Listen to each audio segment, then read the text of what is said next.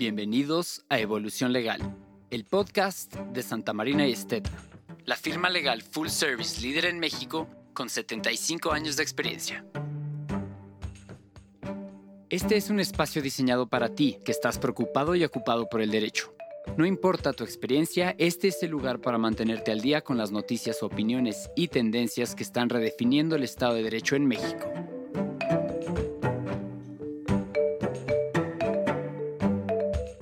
Dosis de información digerida para tu evolución legal. Te invitamos a ser parte de la conversación.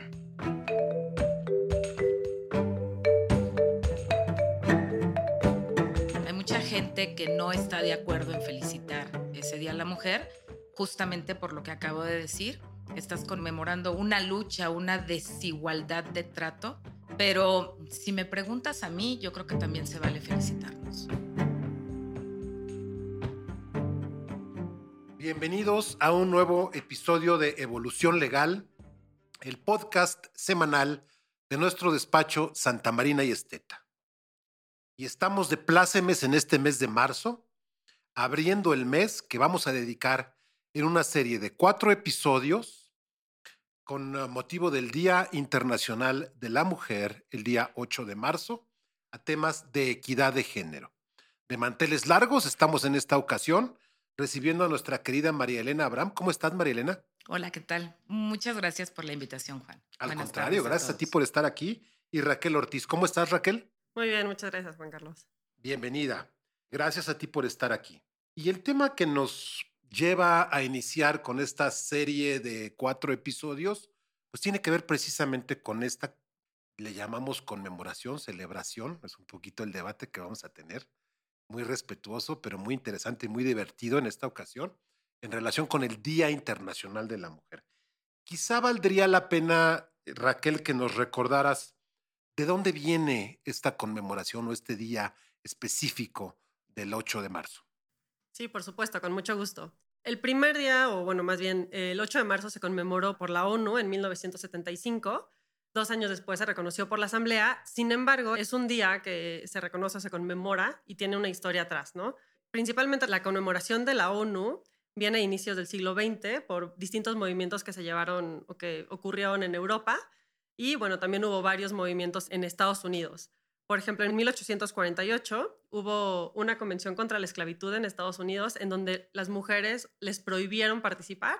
Entonces, a raíz de esto, hubo un grupo de mujeres que se unió o hicieron la primera convención en pro de los derechos de la mujer. Posteriormente, en 1911, por ejemplo, hubo un incendio en una fábrica muy conocido, yo creo que por todos, en Estados Unidos igual, que esto impulsó mucho más la lucha de las mujeres buscando sus derechos, el reconocimiento, voto, etc. Y en 1911 fue la primera celebración o conmemoración del Día Internacional de la Mujer, nada más que el primero no fue el 8 de marzo, fue el 19 de marzo y en Estados Unidos el último domingo de marzo. Posteriormente se cambió en 1975 al 8 de marzo por la ONU. Y finalmente, en Rusia, con la Revolución Rusa, también tuvieron un, pues, digamos, una victoria a las mujeres y también es parte importante del movimiento en donde se les permitió votar, ¿no? Entonces, hay muchos acontecimientos históricos que marcan esta fecha, pero realmente se conmemora el 8 de marzo porque fue el día en el que lo conmemoró la ONU en 1975. Digamos que se reconoce formalmente una serie de acontecimientos en conmemoración de los derechos de la figura de la mujer. ¿Se vale que las feliciten a ustedes el 8 de marzo? ¿Es un tema que, digamos, esté bien visto o se percibe como algo poco apropiado, poco sensato, María Elena? Pues es que es polémico. Ese es un tema muy polémico, porque si bien es cierto que lo que estás haciendo es conmemorar una fecha que se le dio cierta formalidad por las injusticias que se vienen cometiendo contra la mujer, pues también es cierto que es nuestro día y se valdría felicitarnos, ¿no? Hay mucha gente que no está de acuerdo en felicitar ese día a la mujer, justamente por lo que acabo de decir, que estás conmemorando una lucha, una desigualdad de trato, pero si me preguntas a mí, yo creo que también se vale felicitarnos. Qué bueno que tengamos un día internacional en donde podamos felicitar a la mujer. Raquel, ¿estás de acuerdo con esto? Yo te diría que estoy de acuerdo con los dos aspectos, en principio porque La historia me parece importantísima, evidentemente tenemos que conocerla para saber de dónde vienen las cosas. Efectivamente, hubo un momento en donde no podíamos votar, en donde teníamos mucho menos libertades, en donde el trato era muy desigual, ¿no? Afortunadamente vivimos en una realidad diferente. Entonces, por una parte, creo que está bien que las generaciones que hoy están haciendo necesitan conocer esa historia, que nosotros necesitamos conocerla para saber dónde viene. Pero por otro lado, creo que podemos obtener mucho más, honrarlo mucho más, si hoy, en la situación en la que vivimos y en la realidad en la que vivimos, pues nos alegramos de ser mujer y cuando llegan a felicitarnos, en vez de contestar con un no me felicites, es un gracias, ¿no? O sea, gracias porque todas ellas lograron muchas cosas para que hoy yo pueda vivir en la realidad en la que vivo. Y a partir de esta realidad y este piso que todavía nos falta muchísimo más por hacer y muchísimo más por lograr, pero es un piso mucho más parejo que el que vivíamos en 1911, ¿no? De ahí para adelante y de ahí buscar hacer cosas y verlo ya no, o sea, me gustaría quitarle como un poco este aspecto como de negativo y de pelear contra alguien o de luchar contra alguien, ¿no? Sino de seguir avanzando para lograr esa equidad. Entonces yo te diría, las dos están bien, sí conmemorar para recordar la historia y para no olvidarnos y para tenerlo presente, pero no anclarnos a esa historia y verlo desde donde lo estamos viendo hoy. Y si nos felicitan por ser mujeres, pues muchas gracias por ser mujer, ¿no? O sea. Digamos que con independencia de que sea conmemoración, celebración, motivo o no de felicitación, y habrá distintos puntos de vista y distintas percepciones, opiniones y afinidades al respecto, lo que sí es cierto es que no sobra un motivo para recordar todo lo que tenemos pendiente en la materia, todo el trabajo que tenemos por delante como personas, como organizaciones, como comunidades, como sociedades, en materia de diversidad, de equidad, de inclusión, de equidad de género, ¿no? Ahí sí, yo creo que todos los días son buenos días para reflexionar y sobre todo actuar al respecto. En una tarea que hemos reflexionado en estos espacios, querida María Elena, querida Raquel, que es de todos, todos los días.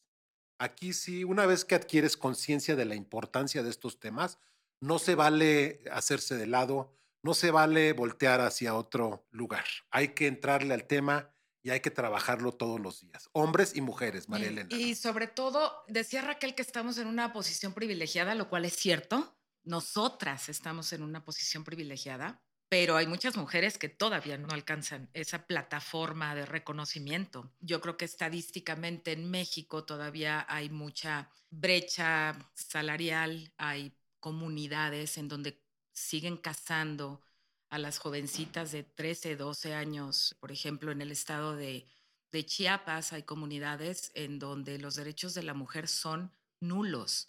Entonces, vivir en esta realidad que vuelvo a decir, a nosotros somos privilegiadas, Raquel, yo y todas las abogadas que trabajamos aquí, somos privilegiadas porque estamos en un despacho que tiene plataformas que ayudan al crecimiento profesional de la mujer, pero también es cierto que no podemos dejar de ver la otra parte, el otro porcentaje que es muy grande de mujeres en nuestro país que todavía no están en esta posición privilegiada en la cual estamos nosotros. Y lo que decías es cierto.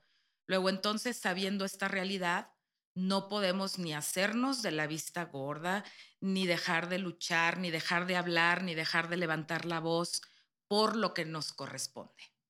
¿Qué hacer desde esta posición de privilegio, Raquel? Digamos, asumiendo que realmente sea una posición de privilegio, ¿qué podríamos pensar que debemos hacer? Porque creo que vamos todos juntos al respecto.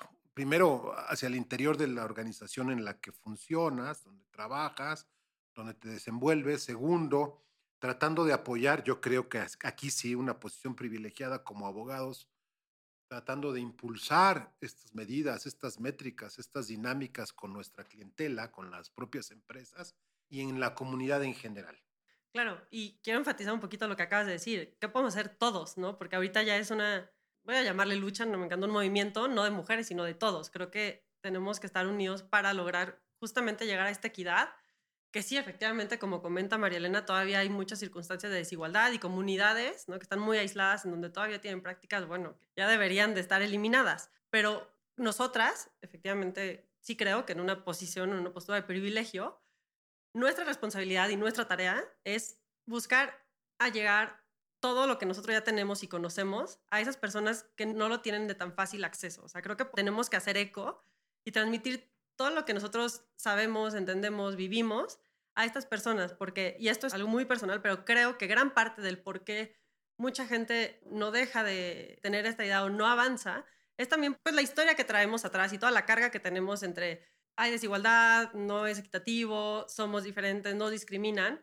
Entonces, creo que borrando este discurso de nosotras mismas, como mujeres que lo traemos muy impregnado, esto te ayuda muchísimo a poder cambiar tu realidad.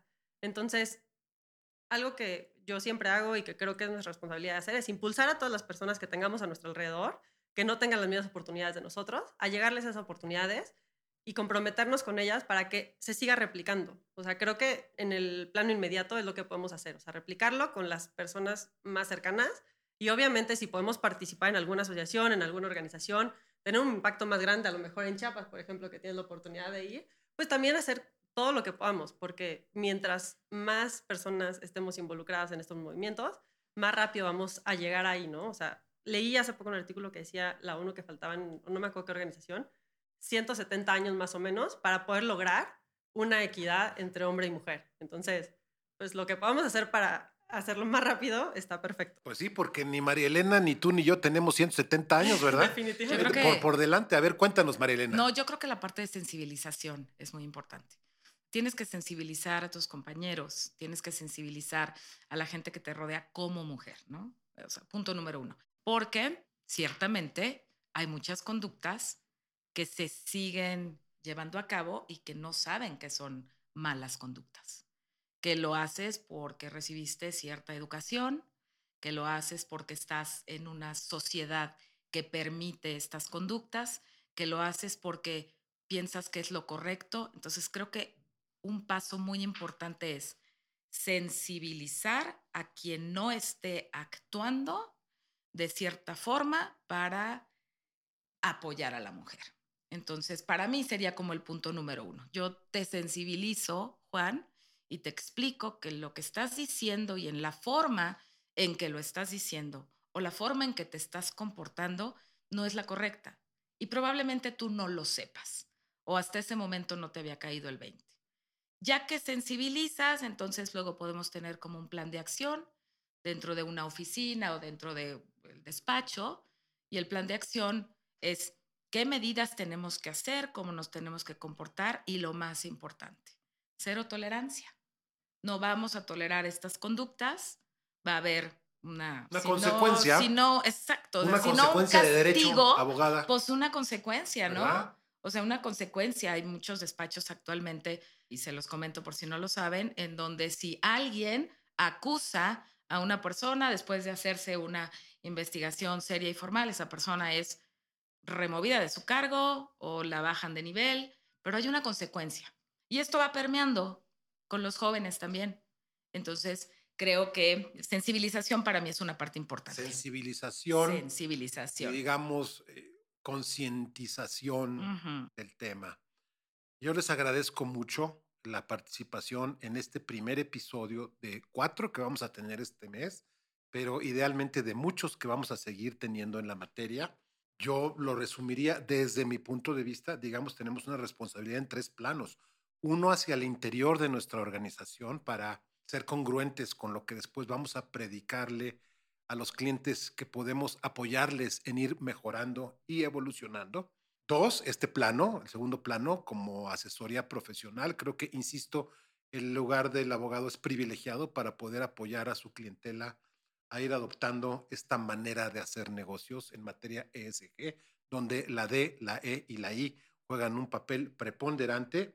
Y tercero, bueno, de manera mucho más ambiciosa, pero me parece que muy bonita y muy prometedora, actuar incluso más allá del plano de la organización legal de la que formamos parte y nuestra clientela, yendo a las comunidades, a los estados, en donde pues se hacen nugatorios estos derechos para muchas chiquitas muchas jovencitas y muchas mujeres en general, en trabajo pro bono, vía fundaciones, mucho de lo que impulsamos aquí en el despacho y que desde luego seguiremos haciendo y en la que tú, querida María Elena, formas parte fundamental al respecto. Yo les agradezco, tendremos eh, tres episodios subsecuentes en materia de diversidad, inclusión y webs, perspectiva de género y derechos humanos, derechos laborales de las mujeres y el rol de la mujer en la vida laboral y la actividad económica en general, y desde luego agradeciendo de antemano, como siempre, su atención. Hasta la próxima.